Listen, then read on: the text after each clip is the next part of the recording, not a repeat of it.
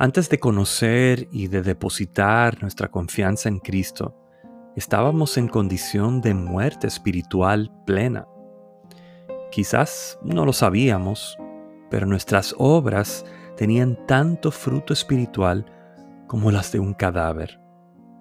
Pero en Cristo Dios nos alcanzó, nos resucitó y nos puso de pie con Él.